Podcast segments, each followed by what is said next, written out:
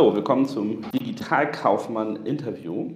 Ähm, ich habe heute einen ganz interessanten Gesprächspartner und wir wollen uns heute über E-Commerce Readiness unterhalten. Aber ähm, bevor wir anfangen, sag doch mal, wer du bist ähm, und was du machst bzw. gemacht hast. Ja, genau. Ja, hi, mein Name ist Stefan Tobel. Ähm, ich bin jetzt äh, Partner bei eTribes und baue hier äh, ein Unit auf zum äh, Thema Execution und Kompetenz, also äh, ausführen und halt auch die Kompetenzen dazu haben. Und äh, das Ganze habe ich äh, in der About You Schule quasi äh, auch gelernt. Da war ich äh, relativ früh an Bord und ähm, habe da About You mit groß gemacht. Es wird ja noch größer, aber es ist ja auch schon relativ groß. Ähm, und habe da primär im Bereich äh, Produktdaten, Online-Shop, äh, BI, also so das Ganze, was man halt braucht, um ein gutes Online-Business zu führen, ähm, da in dem Bereich gearbeitet und äh, viel Software-Engineering betrieben. Also ich code jetzt nicht selber, aber da waren ganz viele Leute, die sehr gut coden können in meinen Teams. Super, also du hast sozusagen ähm, eine, sagen wir mal, relativ harte Schule, auch in Deutschland ein sehr alleinstehendes Projekt äh, mitverfolgen können, eigentlich von der, von der Pike auf und ähm, hattest die Möglichkeit zu sehen, okay, wenn ich jetzt ein Greenfield habe, eigentlich das Idealszenario, was ja jedem erstmal perspektivisch vorschwebt. Also wenn ich E-Commerce betreibe und gesagt bekomme, ey, du kannst auf der grünen Wiese machen, kannst deine eigene Technologie entwickeln, du kannst die Assets eines Großkonzerns nutzen, musst sie nicht nutzen und bist auch noch gut durchfinanziert, sagt der jeder erstmal, okay, traumhaft. Und deswegen würde ich heute mal in unserem Gespräch gerne mit dir besprechen, wenn ich jetzt also das als Idealcase nehme, ne, mit allen Einschränkungen, Problemen, was auch immer. Aber ich sage jetzt einfach, das ist mein Idealstandard, von dem ich ausgehe. Was würdest du davon abstrahieren und sagen, okay, das sind die Punkte, die du für E-Commerce Readiness wirklich brauchst, egal ob du auf der grünen Wiese anfängst oder ob du ein Legacy-Modell versuchst, ähm, online-seitig ähm, in irgendeiner Form live zu stellen oder, äh, oder dein Business zu transformieren, wie auch immer. Ich habe das Idealbild, wie gehe ich von dem Idealbild und ähm, wandle meine Organisation? Ja, also ich glaube, im ersten Schritt ist erstmal wichtig, äh, das Geschäftsmodell zu verstehen, das eigene, mhm. und äh, sich ein bisschen bewusster noch zu machen, was sind überhaupt die wirklichen Hebel äh, bei mir, weil ja auch nicht alles ein planer Online-Shop ist, wo ich einfach sage, naja, ich biete halt Massenware an und bewerbe die und verkaufe die ab. Manche Dinge sind ein bisschen komplexer, da muss man sich, glaube ich, im ersten Schritt einmal Gedanken drüber machen, was für Kunden habe ich überhaupt, wie funktioniert mein nicht digitales oder nicht komplett digitalisiertes Geschäftsmodell, um dann halt zu gucken, was sind dann eigentlich die Dinge, die ich brauche, um im Endeffekt digital Business betreiben zu können. Ich glaube erstmal so, das, das MVP, ja, das Minimal Viable Product, äh, ist halt so ein Online-Shop und dann würde ich das schon ziemlich schnell um E-Mail-Marketing ergänzen auch weil es halt irgendwie so umsonst ist und dass ich generell da irgendwie ein bisschen Traffic raufschieben muss, also auch, äh, ich nenne es mal ordinäres Performance-Marketing und äh, ein bisschen SEO-Optimierung, das sind so, glaube ich, so die Basics, um die man sich kümmern sollte. Also du meinst einmal sozusagen Selbstverständnis äh, ist der Weg zur Erleuchtung. Also man muss erstmal verstehen, ähm, was würde ich machen und in MVP hast du jetzt ein paar spezifische Sachen genannt. Also erstmal eine äh, Low-Tech-Lösung oder eine zumindest simple Lösung kombiniert mit einigen Marketingmethoden, um auszuprobieren.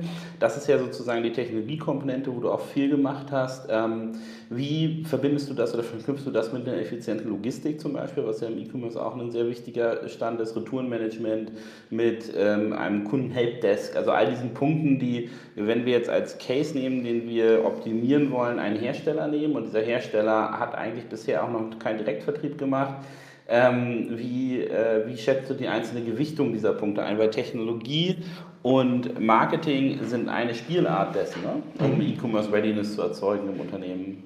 Ja, ähm, also ich glaube, ein ganz wichtiger Punkt, den du erwähnt hast, ist das Thema Direktvertrieb. Also es gibt manche Kunden, die vielleicht auch nicht digital unterwegs sind, aber trotzdem relativ klein äh, sozusagen verpacken, fakturieren.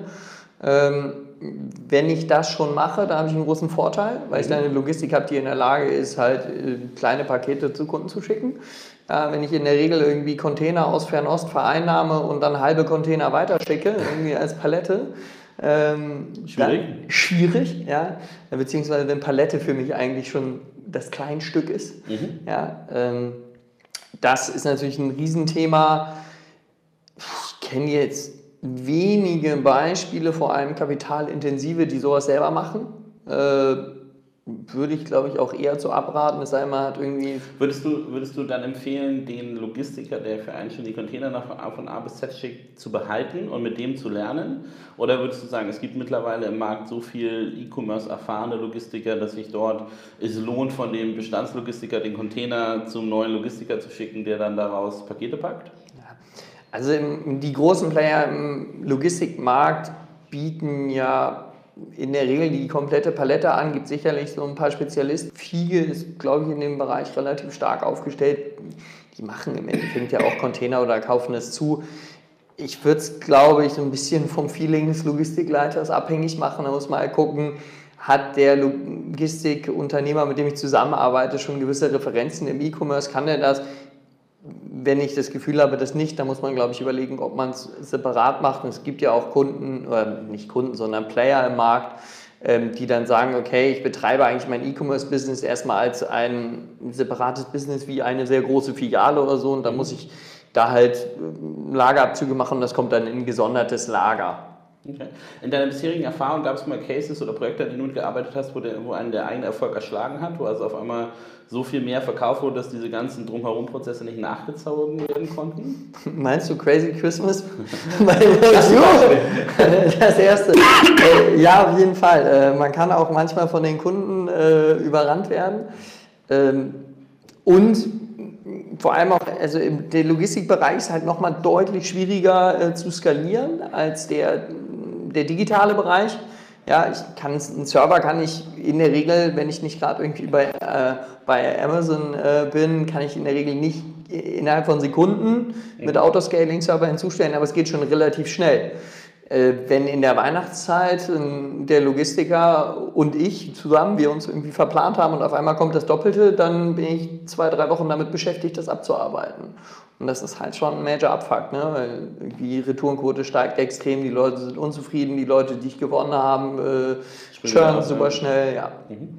Also man ähm, zum Thema E-Commerce Readiness, also ein, ein Hinweis, glaube ich, den man daraus ableiten kann schon mal, ist, äh, man muss sozusagen sein Online-Marketing und seine Technologie, äh, Technologie auch mit seinen anderen Prozessschritten ähm, ähm, vereinen. Das ist ja nochmal, gerade wenn man jetzt mit Herstellern spricht, nochmal eine andere Nummer, wenn die äh, zu wenig produziert haben, ne? weil man ist ja meistens mit den Digitalprojekten auch nicht gerade im sozusagen Planungszyklus schon mit drin gewesen und wenn dann mehr Units abverkauft wurden, als erwartet wurden und du Hersteller bist, musst du die eventuell nochmal nachproduzieren. Ne? Dann hast du nochmal längere ja. Lieferzyklen, die dahinter sind, ähm, je nachdem, was für Produkte es sich handelt. Ähm, ist es jetzt bei Fashion, was sowieso kurzlebig ist, wahrscheinlich nicht so schlimm, wenn du da voll ausverkauft bist, ist wahrscheinlich eher schön, weil dann die nächste Edition reinkommt. Wenn du aber einen Dauerbrenner hast, den du schon seit 30 Jahren verkauft hast und der ist dann auf einmal am Markt nicht mehr verfügbar, ähm, äh, denke ich, noch ein, ein, äh, ein, größeres Problem, wie man damit umgeht. Ja, das Schöne ist natürlich am Digitalen, wenn ich eine ich nutze mal ein Schlagwort, ja, die eine agile Organisation habe, ich kann zum Glück besser darauf reagieren, ja, weil ich mhm. kann mir dann überlegen, so, okay, klar, total doof, dass mein Hauptprodukt ausverkauft ist, aber dann muss ich halt daraus was Positives drehen, ja, und muss dann halt sagen, nicht irgendwie mein Produkt ist ausverkauft, sondern muss sagen so, hey, du kannst es jetzt irgendwie vorbestellen, beziehungsweise du kriegst es in zehn Wochen. Limited Edition. Es gibt eine Limited Edition, ja. Oder wenn der Kunde leider dadurch nicht zu kriegen ist, dann kriegt er halt einen Discount. Ja? Dann geht es halt gegen meine Marge, aber ich verprelle den Kunden nicht komplett. Und sowas lässt sich ja dann in, innerhalb von 24 Stunden im Zweifel umsetzen. Da muss ich halt irgendeine Landingpage vorschalten, die das irgendwie abfängt und ich sammle im Zweifel E-Mail-Adressen ein, wenn ich das nicht kann. Ich sage, tut uns total leid, lieber Kunde, hinterlass deine E-Mail-Adresse und wenn es wieder da ist, schicken wir dir eine E-Mail und wir haben zum Beispiel mit solchen Logiken extrem erfolgreich CM machen können. Ja? Das mhm. ist äh, eine Conversion Rate von einem, einem X-fachen wirklich der normalen Conversion Rate. Einfach über diese, hey, das Produkt, das du wolltest, ist wieder da, weil da geht es halt auch los mit einer Kommunikation mit dem Kunden. Und ich glaube, das vergessen die meisten Menschen, äh, die da Business machen, zumindest habe ich immer das Gefühl, äh, auch wenn wir digital einkaufen, wir bleiben Menschen. So, und wir haben noch immer das Bedürfnis, ernst genommen zu werden und dass mit uns kommuniziert wird. Und die Leute denken, man, nur weil man nicht mehr vis-à-vis -vis ähm, im Laden ist, äh, dass das nicht so wichtig ist, aber es ist noch immer extrem wichtig. Ja, die Kommunikation, die äh, Herangehensweise an den Kunden, aber das, äh, be bevor wir zum, was ich mal grob als Marketing- oder Kundenbindungsmaßnahmen äh, kommen würde, also wir haben jetzt schon mal äh, äh, Technologie, Logistik, Einkauf oder, oder jedenfalls mein Produkt nach ja. Äh, Produktion, je nachdem, wie ich es nennen will. Ähm, Gibt es noch andere Bereiche jetzt außerhalb der klassischen Technologie- und Marketingbereiche, ähm, die du unbedingt mit einschließen würdest in E-Commerce Readiness? Ähm, plus, wie funktioniert eigentlich konkret dieser Austausch? Also wenn du jetzt sagen musst, okay, ich muss meinen, also würdest du empfehlen, dass ähm, die, die, Head of Logistik und äh, Head of E-Commerce ein Büro teilen oder ähm, äh, gibt es da irgendwelche technologischen Shortcuts, die du erlebt hast, die du besonders sinnvoll findest? Mhm. Wie erfolgt die Koordination der E-Commerce-Aktivitäten in einer bestehenden Organisation? Mhm. Ja, also um den, auf den ersten Punkt einzugehen, was sollte man noch bedenken? Also ich glaube, es gibt einen wichtigen Punkt und das ist, kommt das Unternehmen, das ist ähnlich wie beim, beim, bei Logistik, ähm, kommt das Unternehmen logistisch aus einem Bereich, wo es gewohnt ist, mit dem Einzelkunden logistische äh, Transaktionen durchzuführen? Ja? Wenn nicht, mehr Arbeit, mehr Aufwand, mehr Nachdenken. Und das Gleiche auch auf Kundenseite natürlich hat es auch was mit der Logistik so ein bisschen zu tun. Aber die Frage ist auch, inwieweit ist es ein Unternehmen überhaupt gewohnt, mit Endkunden äh, zu interagieren? Ich finde es ganz interessant. Ich habe mich mal mit dem Baustoffhandel beschäftigt und habe da mit äh, Herstellern gesprochen. Ja, und habe die mal gefragt, ob sie auch an den Endkunden dann sozusagen jemand, wenn ich jetzt mein Haus bauen will, kann ich mir da auch die Dachziegel von dir holen. Die waren regelrecht schockiert. Ich so, oh nee. ähm, also wir liefern das äh, zum Zwischenhändler. Mhm. Ja, der Baustoffhandel ist ja noch sehr traditionell, im dreistufigen System. Ähm, auch spannend, wenn da mal was passiert, aber gut, es ist halt, äh, man transportiert das nicht so weit. Aber gut, wir wollen nicht abschweifen. Mhm. Ähm, das ist halt so eine Frage, aber das ist halt auch so ein Mindset-Shift dann. Ähm, die müssen ganz anders denken. Das ist das eine Thema. Das andere Thema ist, wie koordiniert man sich? Also ich glaube, es ist wichtig, ähm, dass man klar definierte Verantwortlichkeiten hat. Damit fängt es schon an. Also damit, glaube ich, tun sich viele etablierte Unternehmen schwer, weil die haben ja auch vorher schon Dinge verkauft. Und die haben vorher schon Vertrieb gemacht. Und dann ist es also ich glaube, bei About You ist es ja interessant als Greenfield Keys, weil da immer relativ klar war, wer ist der Hund, wer ist der Schwanz, wer wackelt mit wem. Ähm, in etablierten Unternehmen ist man ja als äh, junger Wilder slash E-Commerce verantwortlich, auch wenn man gar nicht mehr jung ist und gar nicht mehr so wild ist, ähm, hat man ja immer sozusagen einen, einen gewissen Konflikt in, in der Bestandswahrung des Geschäftes. Ähm, ist dir, also hast du da schon mal so eine Art Golden Bullet erlebt, wo man, wo man klar festlegen kann, wenn du sagst, klare Verantwortung, wäre das die Lösung dafür? Und ähm, oder würde man sagen, okay, ganze Verantwortungsbereiche werden übergeben an den jeweiligen E-Commerce? Also vielleicht ist der Head of Logistik Bestandsgeschäft gar nicht Head of Logistik E-Commerce. Ähm, hast du da Erfahrungswert oder eine Meinung dazu? Eine Meinung habe ich dazu auf jeden Fall. Äh, also ich glaube, es ist total schwierig zu denken, ich mache jetzt ein, ein, ganz neues Geschäftsmodell mit meinen bestehenden Personen und bestehenden Prozessen. Ja, es wird halt teilweise probiert und ähm, das geht ganz oft schief. Ähm, und dann muss man, glaube ich, diese Entscheidung treffen, ist so, mache ich jetzt irgendwie so ein About You Case, dass ich wirklich Greenfield gehe, weil ich halt auch das Geld habe. Und das heißt heutzutage echt sehr viele Millionen in die Hand nehmen, wenn ich wirklich einen E-Commerce-Player etablieren will. Ähm, oder sage ich, nee, eigentlich möchte ich das eigentlich in dieser Organisation machen, weil diese Organisation, die muss sowieso digitalisiert werden, weil sonst sehe ich gar keine Zukunft mehr für die Organisation. Ich kann natürlich, das ist so ein bisschen die Frage, und das ist die Frage, traue ich mir das zu, mhm. dass diese Organisation gewandelt werden kann und danach auch eine Existenzberechtigung hat? Oder sage ich, glaube ich nicht, in dem Fall müsste ich dann eher eine, eine Art Portfoliostrategie wählen und sagen, naja, ich ziehe jetzt irgendwie mein Geld raus aus dieser Organisation und pack das in Greenfield Investment und baue mir da ein neues ja. Business auf. Mhm. Ich glaube, die Erfolgswahrscheinlichkeit, dass ich ein, ein gutes digitales Business rausbekomme, ist beim Greenfield größer. Die Frage ist, kann ich aus dem bestehenden Business so viel Wert rausziehen, dass ich genug Geld habe, um das Greenfield aufzubauen? Und wenn ich daran nicht glaube, dann sollte ich vielleicht eher den Weg gehen und sagen, ich transformiere mein bestehendes Business, weil es halt auch irgendwie milliardenschwer ist und ich nicht glaube, dass ich milliardenschweren äh, E-Com-Player aufbauen werde in dem Business, weil im Zweifel sind auch schon andere. Ja. Und dann wird es halt noch schwieriger.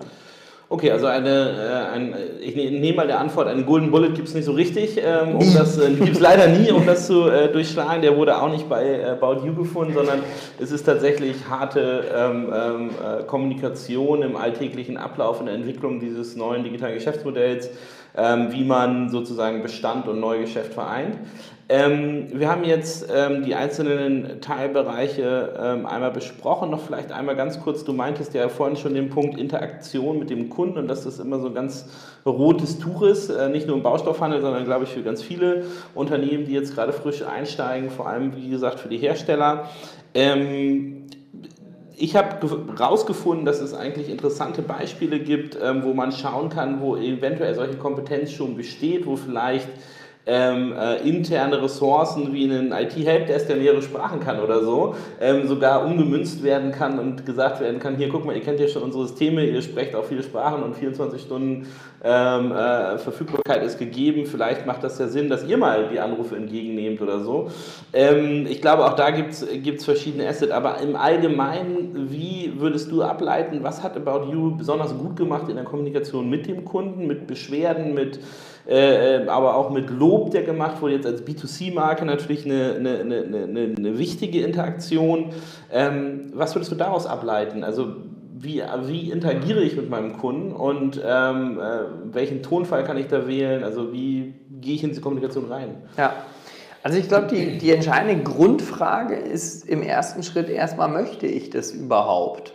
Also meine Antwort wäre, wäre immer ja, aber ich finde es trotzdem noch eigentlich frappierend, wie oft ich das Gefühl habe, dass da Menschen wirklich auch sehr viel arbeiten und sich irgendwie sehr selten das, das quasi Endobjekt ist wirklich, wofür machen sie das? Und am Ende, die meisten, wir machen das für unsere Kunden und das kann passieren, dass das vergessen wird along the way. Und das muss man dann, glaube ich, erstmal nochmal wieder so ein bisschen aufpolieren. Das ist, glaube ich, ganz wichtig.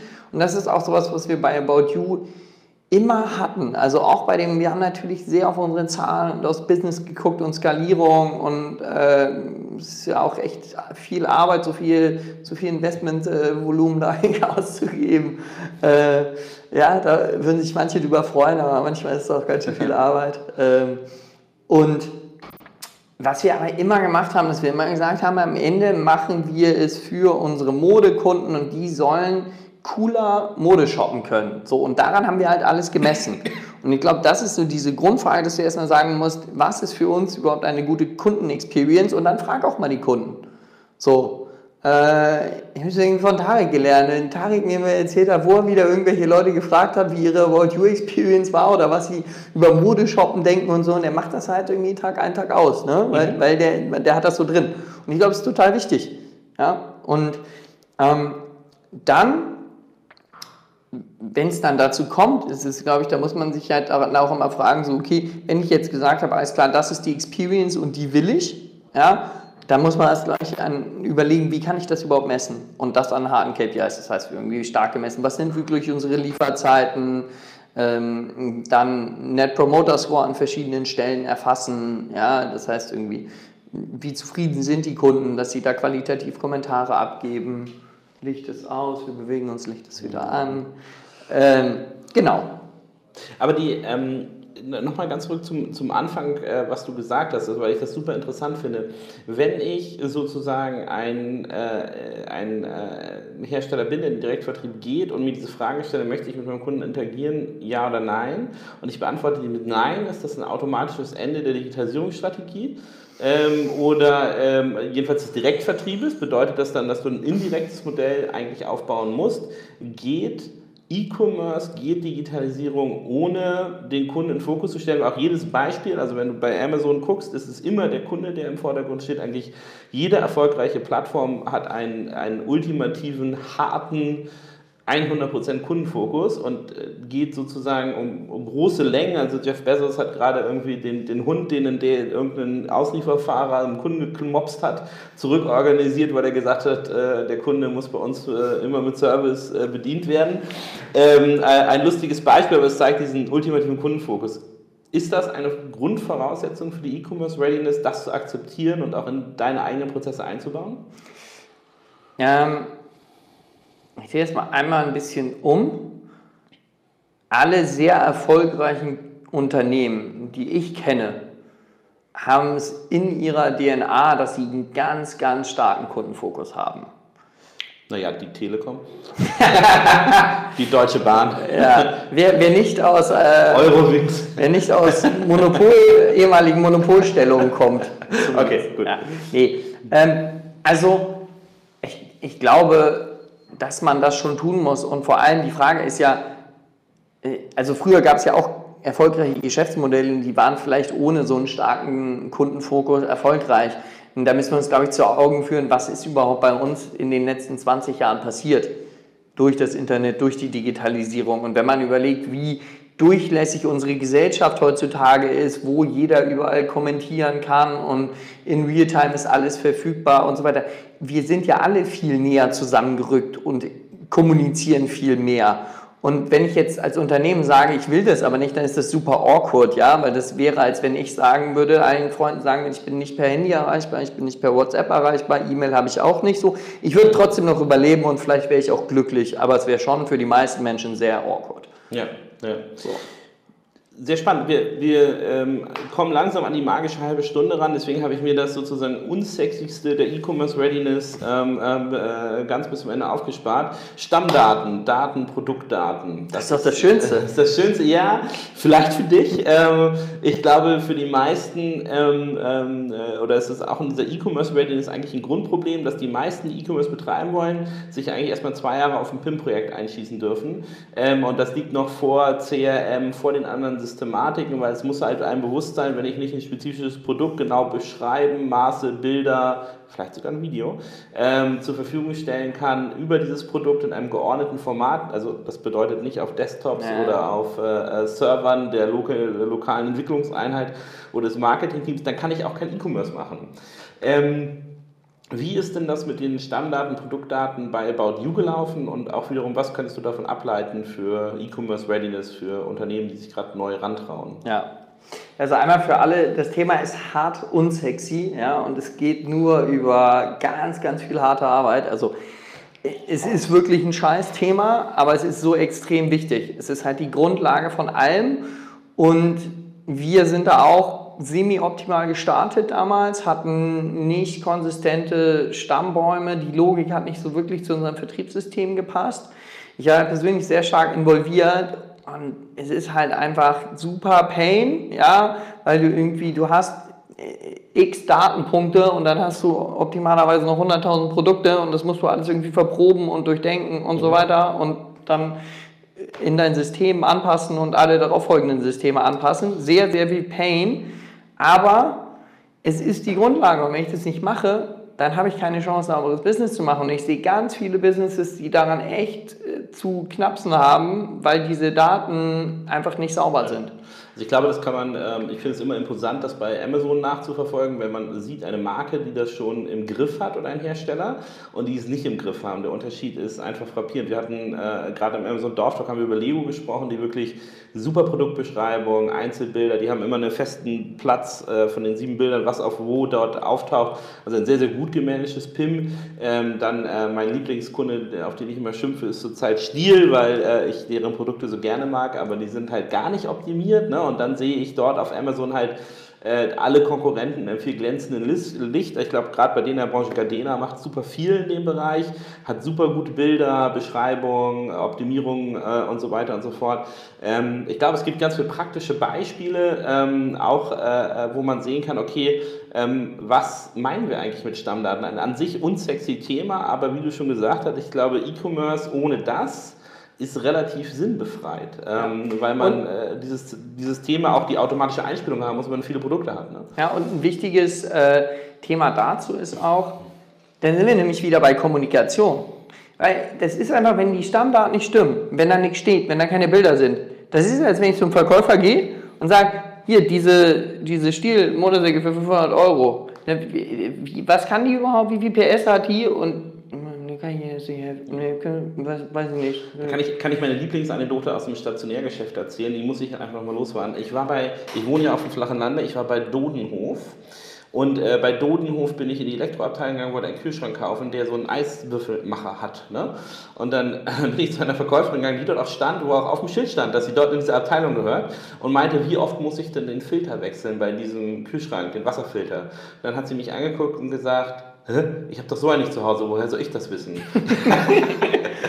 das ist so, als ob man keine Stammdaten hat. Ja. Ähm, das äh, war, ist, glaube ich, mein Lieblingsbeispiel, warum der stationäre Handel äh, ähm, äh, derbe Probleme hat. Ähm, genauso hast du als E-Commercer Probleme, wenn du diese virtuelle Antwort an einen Kunden gibst, weil du keine gute Produktbeschreibung oder Bilder hast. Ne? Also das ist ja die, ja. die Kernaussage dahinter. Ja. Genau, also wäre auch ein Thema, können wir auch irgendwann noch mal ein bisschen äh, stärker reingehen. Ich finde es super spannend, weil wir haben extrem viel gemacht in dem Bereich bei About You, gerade in den, in den ersten ein, zwei Jahren. Dann zum Glück nicht mehr so viel, das ist auch ein gutes Zeichen. Ähm, aber äh, auch unser, unser Style Guide, den wir dann irgendwie entwickelt hatten, die zweite Version, die hatte halt irgendwie bittere 400 Seiten, ja. Und das Pamphlet ging halt raus an alle Partner und das war so, das sind die Spielregeln das müsst ihr halt einhalten. Das kannst du natürlich irgendwann erst machen, wenn du auch eine gewisse Bargaining-Power hast. Mhm. So, äh, deshalb haben wir es am Anfang noch nicht so stark gemacht, aber irgendwann haben wir das dann gemacht, wo wir in der Situation waren. Wie ich auch gesagt habe, es bringt überhaupt nicht, einen Partner an Bord zu nehmen, der das nicht erfüllt, weil wir ja auch deutlich fokussierter nochmal ein anderes Versprechen haben als Amazon. Bei Amazon, die haben so viele Produkte, die sagen, ist ja egal, die ranken dann halt runter und gut ist. Ich habe jetzt gerade gehört, dass wir äh, tatsächlich äh, bei Amazon ab jetzt einheitliche Style-Sheets haben sollen. Also ah. das soll komplett, ähm, ähm, also äh, Christian und ich vermuten im ADT, dass das damit zusammenhängt, dass äh, äh, Vendor und Seller Central irgendwann zusammengelegt werden sollen. Da musst du es auch standardisieren. Aber auch ein Amazon arbeitet beständig, wie man an diesem Style-Sheet-Entwicklung äh, sehen kann, daran ihre Stammdaten irgendwie konformer zu bekommen. Mich wundert, das, mich wundert das so oder so, dass die das nicht schon früher gemacht haben. Aber vielleicht haben sie gesagt, wir wollen erst die 500 Millionen Produktegrenze erreichen und dann machen wir es. Ich weiß es nicht, ja. Es ist ja immer einfacher, das dann zu fixen. ja, genau. Nee, ähm, aber das hat mich eh gewundert, weil die halt auch diesen Kundenfokus haben. Und es gibt wirklich auch nichts Schlimmeres, was jetzt auch im Baubereich unterwegs ist. Ich finde auch, es war, glaube ich, Bauhaus, die sind auch so wirklich, da hast du teilweise, es ist einfach ein Bild und sonst ist die Seite komplett leer, wo ich auch sagen würde, dann lass das Produkt doch lieber weg. Mhm. Irgendwie, weil irgendwie der Kunde fühlt sich doch auch nicht ernst genommen. Ja, ja.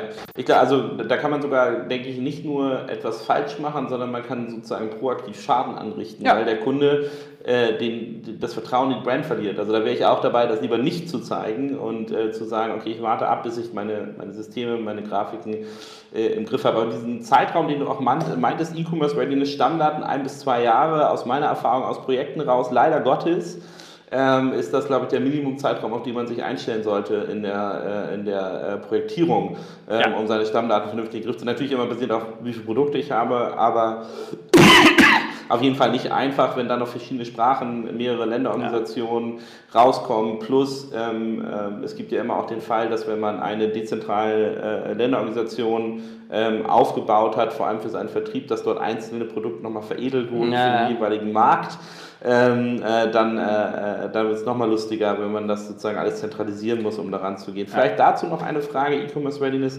zentral, dezentral. Ich glaube, ein äh, About You kann man schon mal als einen sehr zentralistischen Laden ähm, ähm aufzeigen. Ähm, wäre das auch deine Empfehlung, ähm, zu sagen, passt auf, wenn ihr E-Commerce macht, ist das eine, eine äh, Corporate äh, oder eine sozusagen Hauptabteilung, äh, die angehängt werden muss. Das kann man nicht, man kann keinen dezentralen E-Commerce betreiben. Es kommt ja so ein bisschen darauf an, jetzt aus welcher Perspektive du siehst. Wenn du es aus Perspektive der Otto Group siehst, ist es ja sehr dezentral. Mhm. Also die haben ja nicht gesagt, cool, lass uns das in Wandsbek auf dem Campus machen und dann strahlt das alles so ab und dann haben wir irgendwie eine höhere Hipster-Rate und dann wird alles toll. Das haben die ja nicht gesagt. So viel Ja, genau. genau. Äh, und also aus der Sicht natürlich nicht, aus Sicht von About You sehr zentral gehalten. Ich glaube, es gibt auch andere Beispiele von Unternehmen, die sehr dezentral organisiert sind. Ähm, Gerade so amerikanische Tech-Companies, die wirklich sehr äh, About You hat ja noch eine physische Komponente. Mhm. Wenn ich jetzt irgendwie WordPress bin oder irgendwas anderes, habe ich gar keine physische Komponente mehr und kann meine Organisation im Zweifel auch ein bisschen anders aufbauen. Hm, was wir halt gelernt haben bei About You, dass halt physische Nähe Geschwindigkeit schafft.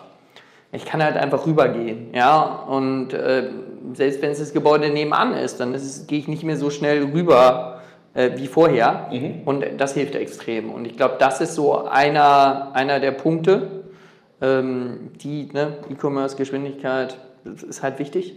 Und, okay. ähm, das hilft am Ende muss man, glaube ich, immer so ein bisschen situativ gucken. Ne? Wenn ich einen extremen Entwicklerbedarf habe und ich kriege den halt einfach nicht gestillt oder er wird irgendwann zu teuer und ich sage, naja, egal, ich kann halt irgendein Thema in Osteuropa aufbauen zu günstigeren Preisen, vielleicht ist auch eine gute Lösung. Ja.